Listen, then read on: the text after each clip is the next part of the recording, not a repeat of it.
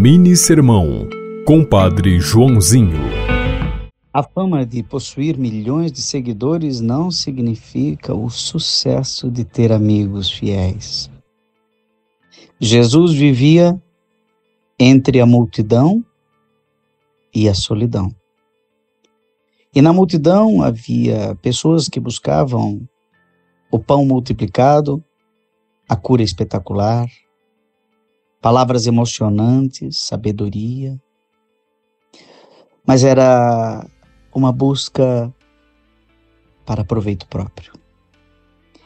E havia aqueles que eram amigos fiéis, discípulos, apóstolos.